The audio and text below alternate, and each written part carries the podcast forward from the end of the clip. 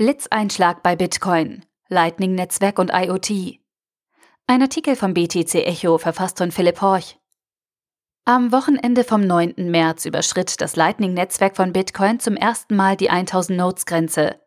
In denselben Zügen testete der drittgrößte Stromanbieter Japans das Netzwerk. Mit Erfolg. Die Bitcoin-Blockchain und andere Kryptowährungen nagen immer wieder an der Skalierungsfrage. BTC Echo berichtete. Mit einer Off-Chain-Lösung verspricht das Lightning-Netzwerk nun Besserung und kann das Bitcoin-Netzwerk weit voranbringen.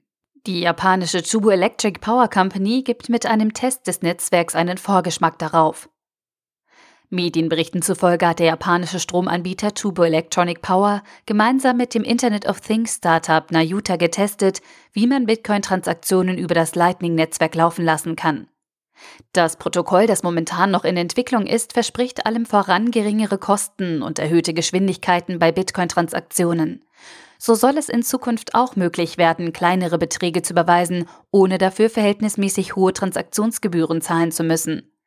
In einem Testlauf haben Chubo und Nayuta eine Lightning-Transaktion an eine Ladestation für Elektrofahrzeuge geschickt, das nach Bezahlung mit der Aufladung von Fahrzeugen beginnt. Die Betreiber von Chubo hoffen sich von Lightning künftig ihre Bedürfnisse in IoT-Fragen zu stillen. Die momentane Seit- und Abwärtsbewegung des Bitcoin-Kurses hängt nicht nur mit Regulierungsankündigungen und Börsenproblemen zusammen. Nachdem der erste Hype um die Neuheit der Technologie erst einmal abflacht, warten Nutzer und Interessierte auf konkrete Anwendungen. Auch tauchten mit der Skalierungsfrage und den hohen Transaktionskosten Zweifel an der Nützlichkeit des Netzwerks auf. Wenn sich das Lightning-Netzwerk jedoch durchsetzt, werden die Use Cases von Bitcoin greifbarer. Mit dem Launch des Netzwerkes öffnet sich schließlich auch der Weg zur Massenadaption.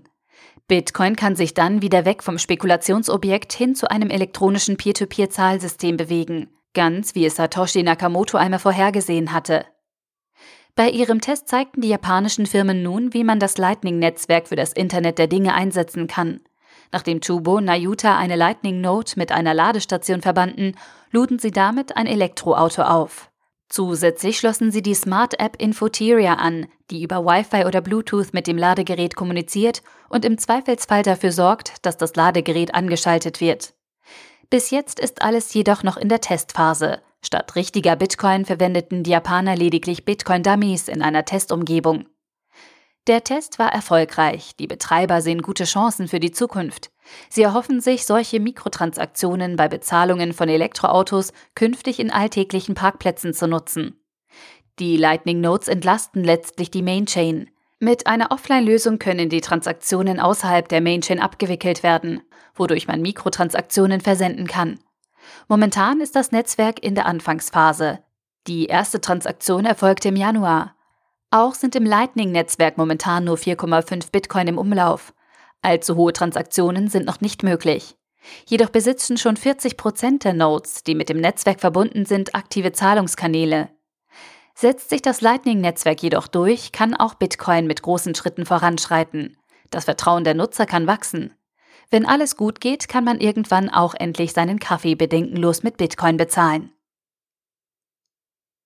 Der Artikel wurde gesprochen von Priya, Vorleserin bei Narando.